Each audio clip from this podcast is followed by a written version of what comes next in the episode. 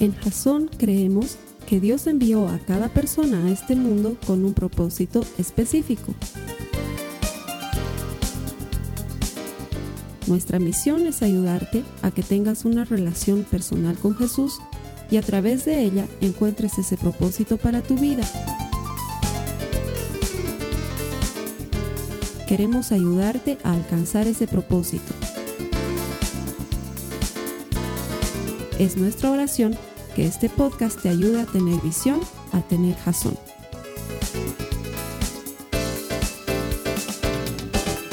Estamos comenzando una nueva serie que he decidido ponerle el nombre de Tormenta.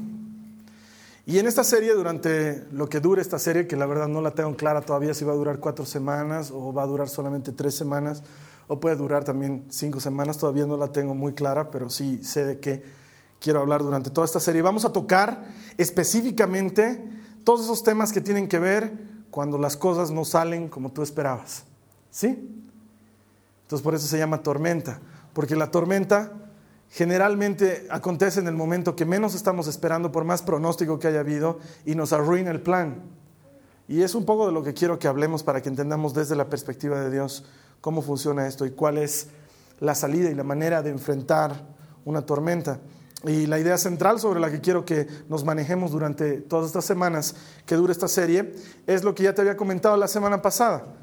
Un dato sobre las tormentas, te decía. Llegan y pasan llegan y terminan. Todas las tormentas. No hay una tormenta que dure eternamente. Las tormentas comienzan y pronto terminan. ¿sí? No duran para siempre. Y sin embargo, cuando estamos en medio de la tormenta, nuestra realidad es la tormenta y nos parece que iría durar para siempre. Y la verdad es que no, no durará para siempre. La tormenta terminará, en algún momento pasará. Y eso tú y yo lo podemos tener por seguro. Bajo esa idea nos vamos a mover durante toda esta serie. Y el tema de hoy se llama lluvia. Así he querido titularlo. ¿Por qué? Porque últimamente está lloviendo mucho, ¿no? ¿No les ha parecido que ha lloviendo mucho? Eh, eh, llueve demasiado. El otro día nos citamos con Esteban para empezar a hacer nuestras grabaciones del pastor en línea para la iglesia.tv. Todas las cosas que ustedes ven en línea del pastor en línea y cómo nos, nos, nos conduce, cómo es anfitrión, cómo nos guía en la oración, todo eso Obviamente lo tenemos que filmar en algún momento y nos pusimos de acuerdo con Esteban para filmarlo en esta semana y resulta ser que cuando comenzamos a filmar no habían pasado ni 20 minutos de que estábamos filmando y empezó a llover, pero una lluvia de Padre y Señor nuestro. Era una lluvia que hacía un ruido que era espantoso y el Esteban estaba preocupado porque obviamente todos esos ruidos son difíciles de sacar de una grabación. Entonces el Esteban me decía, está agarrando del micrófono la lluvia. Entonces hemos hecho lo más que hemos podido para atenuar el ruido de la lluvia de manera que no se escuche en la grabación. Pero mientras el Esteban iba hablando, iba grabando, yo lo iba filmando, de rato en rato yo me alejaba de la cámara e iba a ver el jardín y, y veía lo que de a poco se inundaba y se inundaba y se inundaba. Y el Esteban estaba ahí hablando a la cámara. Yo era orando, Señor Padre, que nos inundemos, por favor, Dios mío, por favor, la alfombra es nueva. Estaba re preocupado porque realmente llovía y llovía y llovía. Y cuando llueve de esa manera, todos nos preocupamos. De hecho, no sé cómo será en otros lugares del mundo. Creo que en Colombia ha pasado algo similar a lo que ha sucedido aquí en La Paz, pero cuando aquí llueve en la ciudad donde estamos en La Paz, todos nos preocupamos porque de repente además llueve un cachito y ya los autos están yéndose con el agua y los árboles y las personas y hay gente muerta. Es que es verdad. De repente llueve y, y todo lo que habías pensado que iba a ser bueno se transforma en malo. Ahora yo tengo que decirles una cosa. A mí me encanta la lluvia. Particularmente los días lluviosos me parecen los días más hermosos que pueden existir. De hecho, si yo fuera Dios, el estado natural de nuestro planeta sería lluvia permanente. no sé si han visto la Guerra de las Galaxias, pero en el episodio 2 eh, hay, un viaje que hace Obi-Wan Kenobi. Los que han visto saben de qué estoy hablando, los que no piensan que estoy hablando en lenguas, pero Obi-Wan Kenobi se va a otro planeta y en ese planeta, eh, además de que viven en agua, es una tormenta permanente. Desde que llega está lloviendo y entra a un lugar, charla con alguien, no sé qué, y cuando sale otra vez está lloviendo. Es una tormenta terrible y todo el lugar se ve nublado y oscuro por la lluvia y a mí me encanta, me parece fantástico. Hasta hace unos tres o cuatro años atrás que he empezado a odiar la lluvia porque tanto más llueve, tanto menos mis hijas pueden jugar, tanto más se enferman y tanto más terrible es la vida. Cuando yo era solito y no me importaba el resto de la humanidad, llovía y yo era feliz, pero ahora que me importan mis hijas y mi esposa, entonces ya la lluvia no me gusta mucho. Entonces veo el día nublado y digo, qué lindo, y luego las veo a mis guaguas encerradas y digo, asqueroso día, ¿por qué tiene que estar nublado? Porque la verdad es que cuando empieza a nublarse, las cosas se ponen horribles para uno. De hecho, cuando íbamos a celebrar el tercer cumpleaños de mi hija, de la hijita mayor de, Nicole, habíamos planificado todo para que sea un lindo cumpleaños en el jardín de la casa de mis papás, hasta que ese día amaneció lloviendo. Y llovió todo el día, todo el día se lo pasó lloviendo. Entonces tuvimos que meter todas las mesas a la casa de, mis papás, de mis papás y todas las cosas que habíamos preparado y tuvimos que hacer un cumpleaños indoors. Y aunque no salió mal, no salió tan bien como esperábamos, porque nosotros hubiéramos querido que las guaguas disfruten del el jardín y el aire libre y el sol y esas cosas. Y cuando llueve, realmente las cosas no salen como esperamos. Voy a pedirte que me acompañes a tu Biblia en el Evangelio de Mateo, en el capítulo 7, en el verso 24. Mateo 7, 24.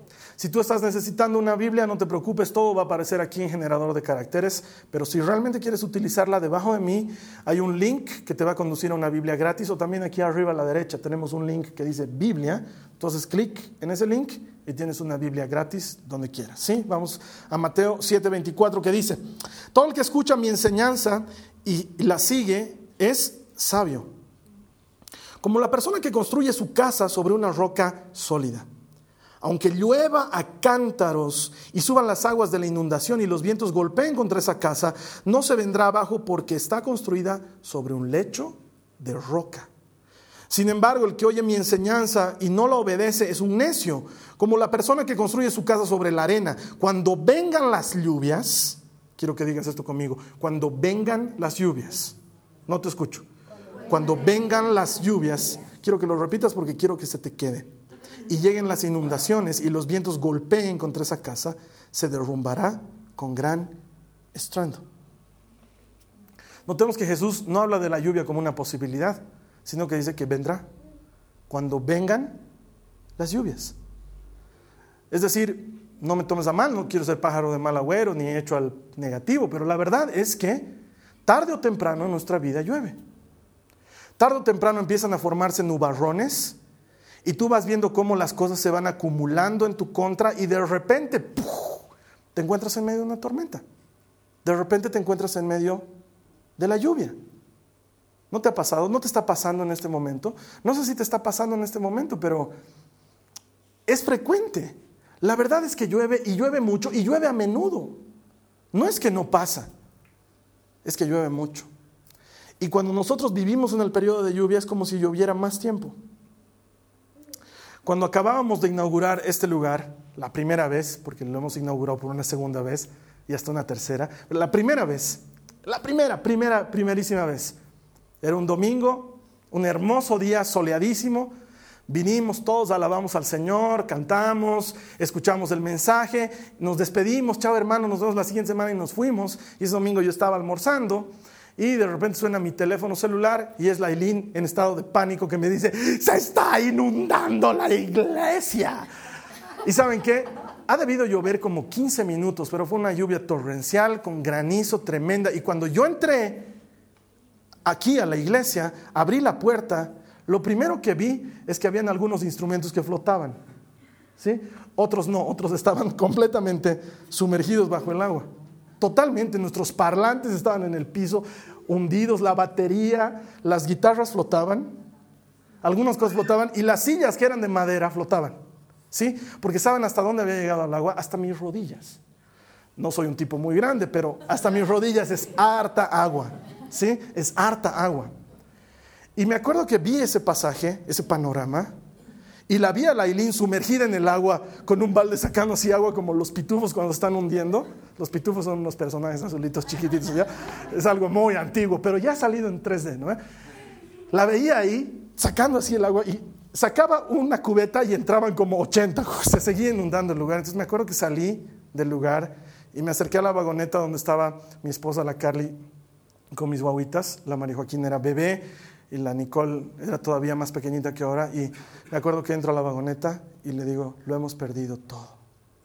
Y la Carly me dice, ¿se ha inundado todo? Les juro que me puse a llorar. Les juro que me puse a llorar. Acabábamos de inaugurarlo y ya estaba destruido. Y yo decía, no puedo creer que el primer día y ya no funcione. Entonces me acuerdo que lo siguiente que hice, saco un teléfono, lo llamo a uno de mis hermanos, se nos está inundando, Esteban, ayúdame, Julio César, ayúdame. Y empiezo a llamar a todo el mundo para que nos ayude y todos vinieron y nos quedamos trabajando hasta las no sé cuántas horas de la noche sacando el agua. Pero me acuerdo que llegó un momento en que no lográbamos sacar nada del agua, ya porque baldeábamos y baldeábamos y se entraba y se entraba. Y parecía una tarea que nunca íbamos a terminar. Habíamos estado como dos horas baldeando y no había bajado ni un centímetro el agua. Entonces me acuerdo que salí al jardín, seguía lloviendo, ya no granizo ni nada, pero era esa lluviecita menudita. Y me acuerdo que salí al jardín y levanté mis manos y miré al cielo y le dije, Señor, ¿qué quieres de mí? ¿Qué quieres de mí? Porque no entiendo por qué está pasando esto, no entiendo por qué. Oye, no hemos hecho un boliche para bailar al tubo, hemos hecho una iglesia y se nos está hundiendo. ¿Qué quieres de mí? No sé si te ha pasado alguna vez. Que las cosas te ponen tan feas, tan duras, que te acercas a Dios y le dices, ¿qué pasa? Y te pones a llorar. Mira, Jesús dice, el hombre sabio construye sobre la roca y el hombre necio construye sobre la arena. Pero en ambos casos Jesús dice, vendrá la lluvia. Vendrá la lluvia. No es algo que tú y yo podamos evitar. Vendrá ese informe del médico que te dice que lo que parecía algo sencillo no había sido tan sencillo. Muchas veces vendrá ese golpe de quien menos esperabas, alguien a quien considerabas tu amigo, tu hermano, alguien cercano y que te traiciona, y parece que todo el mundo se te viene abajo. Vendrá esa pelea con tu pareja, se tirarán las puertas y parecerá que todo se ha terminado y parecerá que no hay nada más por hacer, que no hay más solución. Vendrá. Perderás ese negocio, alguna vez lo perderás. Invertirás dinero y alguna vez te estafarán. Sucederá. En algún momento sucederá. Y no te lo digo porque quiero ser pájaro de mal agüero, eso no existe. Te digo porque Jesús nos anticipó que en el mundo hallaremos aflicción. Vivimos en el mundo. Y el mundo es un lugar lindo, pero tiene problemas. Y muchas veces los problemas tocarán a tu puerta. Y existe por ahí la extraña idea, mucha gente tiene esa extraña idea, de que no deberíamos llorar. Y mucho menos deberíamos incomodar al, Señor con nuestros problemas. No deberíamos llegar a Él con nuestras necesidades. Es una idea bastante tonta. Es como decir, estoy tan enfermo que no voy a ir al médico. Que me pase un poquito la enfermedad del dolor y cuando ya me sienta mejorcito, voy a ir al médico. Es como que llegues al dentista y el dentista te diga, ¿y por qué no has venido antes? Esa cosa que tienes ahí es horrible. Tú le digas, es que me dolía mucho mucho. Ahora que ha pasado un poquito el dolor, no puedes hacer eso, es, al revés. Ahora, acompañame a tu Biblia, quiero que leamos juntos lo que dice el Salmo 34, verso 17. Los que tienen Biblia, por favor, el Salmo 34, verso 17. Dice, presta atención, dice, el Señor oye a los suyos cuando claman a Él por ayuda. Los rescata de todas sus dificultades. Esta palabra clamar viene del hebreo tzaak. A ver, quiero que digas conmigo. Tzaak. Ya sabes que de a poquito te estoy enseñando hebreo y griego, entonces ya tienes una palabrita más. Tzaak quiere decir llorar, quiere decir clamar, quiere decir pedir auxilio. Entonces esta, esta palabra nos está diciendo, el Señor oye a los que lloran a Él, a los que llorando le piden ayuda y los rescata de todas sus dificultades. No está mal ser sincero con Dios. No está mal. No está mal que te acerques delante del Señor y le digas, Señor, te necesito. Señor, estoy pasando por un problema. No está mal que derrames tu corazón delante de Él. De hecho, la Biblia está llena de esta palabra hebrea tzaak. Porque muchas veces la gente llegaba y lloraba delante de Dios. Ana llega delante de Dios y le dice, Señor, no puedo tener hijos. Y la otra mujer de mi marido, porque ese marido estaba medio mal, ¿no? Tenía dos mujeres. La otra mujer de mi marido tiene hijos como uvas. Y yo no tengo. Y lloraba, y lloraba delante del Señor y le decía, hazme justicia. Tanto así que el sacerdote que la veía de lejos decía esta borracha, ¿qué, ¿Qué ha tomado? ¿Qué ha tomado? Porque se escuchaba su... Pero no es la única. Los salmos están llenos de llantos. De David diciendo, derramé mi alma delante del Señor en lágrimas. No está mal llorar. No tiene nada de malo llorar. El otro día, la Nicole, mi hijita mayor, estaba jugando en mi casa. Acaba de entrar al colegio y la recogí del colegio y llegamos temprano a la casa. Entonces ella tenía tiempo para jugar antes de almorzar. Entonces me acuerdo que se entra directo a su cuarto a jugar y nosotros le hemos regalado en Navidad una de esas muñecas de la película Enredados, la Rapunzel, la que tiene el cabello largo, largo. Entonces es difícil de peinar para una niña de cuatro años. Entonces ella estaba peinándole con su peine y veo que agarra una de esas coletas para, para ponerse ella al pelo y le empieza a poner a su muñeca y yo le digo, mi amor, no le pongas esa coleta a la Rapunzel porque se le va a enredar su pelito. No, papi, yo estoy jugando. Ok, me fui. Cuando yo estaba en la computadora y escucho que de repente mi hija empieza a sollozar, yo la escuchaba. Y yo digo, ¿qué, qué está jugando? Entonces me, acerco así silenciosamente y le escucho que lloraba, en silencio, como para que nadie le escuche. Entonces entro al cuarto donde estaba jugando y le digo, hijita, ¿qué ha pasado? Y ella se tapa así los ojitos rápido para que no me dé cuenta que estaba llorando y le digo, ¿qué ha pasado, mi amor? Y me dice, es que me has dicho que no le ponga la coleta y le he puesto la coleta y le he arruinado, ya no puedo peinar. Y sabe que era una maraña de pelos la Rapunzel. Y mi hijita llorando. Y me acuerdo que me acerco y le digo, ¿sabes qué, mi amor? No te preocupes. El papá sabe arreglar el pelo de la Rapunzel. Dámelo a mí. Y me lo dio. Y me costó muela sacarle las liguitas que le había puesto y agarré luego el cepillo y con mucho cuidado y con mucha paciencia empecé a peinarla para que no, no se arranque su cabellito y terminamos juntos de arreglar la muñeca. Y le dije, mi amor, no importa lo que haya pasado, no importa lo que hayas hecho mal, aunque me hayas desobedecido, siempre puedes venir a pedirme ayuda, porque siempre te voy a ayudar.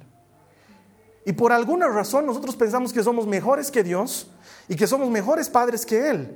Y nosotros sí haríamos eso con nuestros hijos, pero lo que no haríamos es llegar donde Dios y decirle, Señor, me dijiste que no haga tal o cual cosa y por eso no te voy a pedir ayuda. O Señor, no quiero incomodarte con mis problemas, no quiero incomodarte con mis necesidades, cuando la verdad es que Dios es mucho mejor Padre de lo que puedo ser yo o de lo que puedes ser tú o de lo que podamos ser todos como junta de padres. No hay nadie que se le compare a Dios en amor. Y Él sigue diciendo, no importa lo que hayas hecho, no importa dónde hayas fallado, no importa cuántas veces te hayas caído en el mismo lugar ven a mí, llámame, acércate a mí. Yo puedo solucionarlo. Puedo solucionarlo. No importa cuánto esté lloviendo, yo puedo protegerte. Esto es construir tu casa sobre la roca. La tormenta va a llegar, pero tu casa no se va a caer, porque la construiste sobre la roca la edificaste sobre un buen cimiento. Y Dios quiere que hagas esto con Él, que te acerques y que llores. ¿No, ¿No sería más fácil? ¿No sería más fácil que llegues delante de Dios y le digas, Señor, levanto las manos, ya no puedo? Mira lo que dice el verso a continuación, en el mismo capítulo que hemos leído, Salmo 34, mira el verso 18, dice, el Señor está cerca, ¿qué dice? Está cerca de los que tienen quebrantado el corazón él rescata a los de espíritu destrozado. Pero el gran problema es que muchos de nosotros no reconocemos delante de Dios que lo necesitamos y entonces con nuestra actitud alejamos a Dios. Cuando Él está cerca de los quebrantados, de los dolidos. Él es el mismo Jesús que vino a decir, ¿saben qué? Los sanos no necesitan médicos, sino los enfermos son los que necesitan médico. Y a los enfermos, a estos he venido. De hecho, el fundamento esencial de la salvación es llegar delante de Dios y decirle, no puedo, no puedo. He intentado todo este tiempo hacerlo a mi manera y he fallado. He tratado de hacerlo a mi manera y no he podido. Ayúdame, ayúdame. Porque te puedo decir una cosa. Sé que no soy mejor que Dios, pero como padre no hay nada más lindo que ver la confianza de un hijo cuando se acerca a uno y le dice, papá, solo tú me puedes ayudar en esto. Y Él está esperando hacer eso en tu vida. Él está esperando que tú te le acerques. Él está esperando que confíes tus necesidades a Él. Muchas veces decimos, ¿y Dios por qué no hizo nada? Dios por qué no hizo nada? Probablemente no nos hemos acercado, pero quiero que entiendas cómo está la tormenta desde la perspectiva de Dios. Porque desde tu perspectiva, la cosa está muy diferente. Desde mi perspectiva, mi iglesia se estaba inundando, éramos hartos y estábamos tratando de sacar el agua, pero no éramos suficientes, no teníamos la fuerza que hacía falta para sacar esa agua. Y desde mi perspectiva, esa era mi realidad. Todo se me estaba viniendo abajo y la lluvia era demasiado fuerte y no podía enfrentarla, pero Dios está mucho más allá de esa perspectiva. Desde la perspectiva de la Nicole, su muñeca estaba arruinada y ya no servía, pero desde mi perspectiva solamente hacía falta un poco de paciencia y saber manejar esas cosas que para ella, que es muy chiquita, son difíciles. Y Dios tiene una perspectiva diferente de lo que está sucediendo. Quiero que recuerdes una cita bíblica que hemos estudiado hace un par de semanas atrás. Jesús está durmiendo en la barca y la tormenta está azotando la barca y los discípulos están muertos de miedo y Jesús está durmiendo. Su punto de vista es diferente. Y cuando lo despiertan muertos de miedo, Jesús, por favor, párate, nos estamos hundiendo, no te importa que nos estemos hundiendo. ¿Cómo puedes dormir con lluvia en la cara? Jesús se seca un poco la lluvia y se para yo me imagino que se ha debido parar así medio grogis, como cuando uno recién se despierta, ¿no ve? Se debe parar así, ¿qué pasa? Lluvia, calmen, tormenta, silencio, viento. Ya, puedo seguir durmiendo, muchachos, ¿qué pasa con esa fe? El tema es que para Dios, eso que para ti es una terrible tormenta, para Él es algo diferente. Para Él es algo diferente. Ahora, yo no me imagino que de aquí a unos 20 años la Nicole esté en terapia psicológica o algo así y saque este recuerdo reprimido de su muñeca enredada y me diga, papá, ¿cómo me dejaste jugar con las liguitas en el cabello de mi muñeca?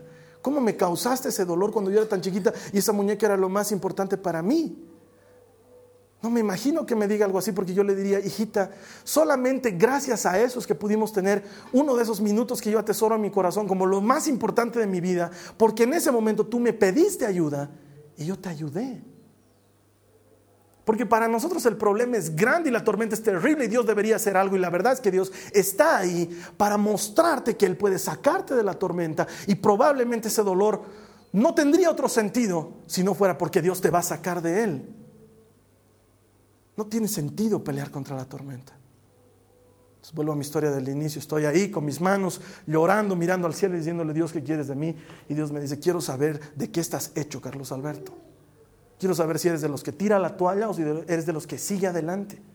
Quiero saber si eres de los que se rinde o de los que al contrario saca fuerzas de donde no tiene, va y motiva a la gente y sacan esa agua. Quiero ver de qué estás hecho, Carlos Alberto. yo le digo, Señor, yo no puedo necesito ayuda, sabes que la necesito. Si de mí fuera, yo ahorita voy y les digo a los chicos, dejen que se inunde todo. No puedo, no puedo. Te necesito a ti. Te necesito a ti, Señor. Mis hermanos que han estado ese día conmigo no me van a dejar mentir, porque todo esto pasaba mientras sacábamos del agua. En ese instante, en ese mismo instante, apareció una camioneta de la alcaldía con una de esas máquinas dragadoras que sacan agua, en ese mismo instante. Y me acuerdo que el de la máquina nos dijo, no sé con quién tendrán muñeco ustedes, pero hay N lugares que se han inundado en La Paz y nosotros estamos ayudando a sacar agua aquí. Yo dentro de mí decía, somos hijos del dueño del oro y de la plata. Él, él es el único que podía haber permitido que pase eso. Y mientras sacábamos el agua porque hemos tenido que seguir trabajando, no es que metimos la, chupadora y, se salió, no, era un trabajo increíble porque si bien había harta agua, no había tanta como para que tremenda dragadora entre, entonces teníamos que, hemos creado un balde, o sea, había un balde donde hemos creado la suficiente profundidad para que entre la dragadora y la pusimos y trabajamos y seguimos haciendo.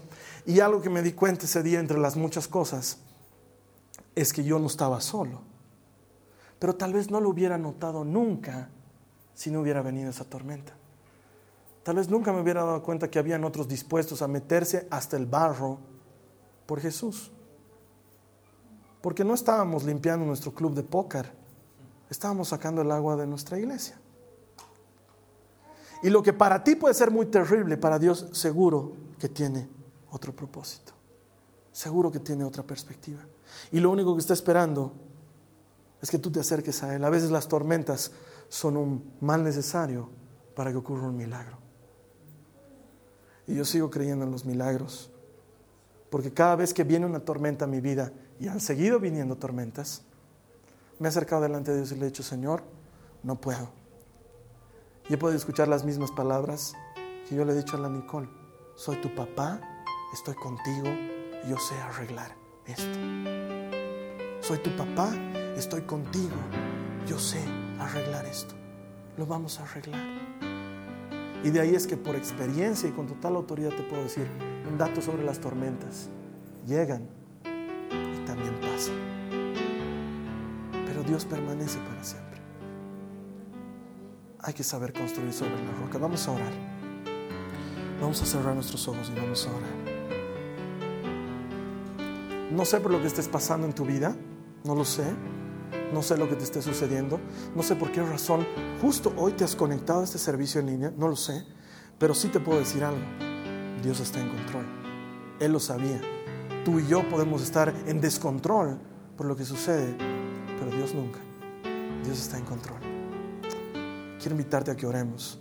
Que te acerques delante del Señor y le cuentes por qué necesidad estás pasando, cuál es ese nubarrón, cuál es esa tormenta que ha llegado a tu vida. Esto no lo puedo hacer por ti porque no conozco tu problema. Así que ahora todos juntos, orando, dile al Señor, Señor, tú conoces este problema por el que estoy pasando, tú conoces, no sé si es una enfermedad, no sé si es una deuda, no sé si más bien es falta de dinero y te estás viendo muy limitado, no sé si son problemas familiares, a lo mejor con tu esposo o con tu esposa, o un hijo rebelde, o tú eres un hijo que no logra encontrar en sus padres la protección y, y la comprensión que requieres. No sé, díselo ahora al Señor, dile, Señor, estoy pasando por una tormenta, ha venido la lluvia a mi vida y las cosas no salen como yo esperaba. Me ha volteado mi mesa, me ha sacado de mi contexto, no sé lo que tengo que hacer y ahora te pido ayuda. Díselo al Señor Jesús.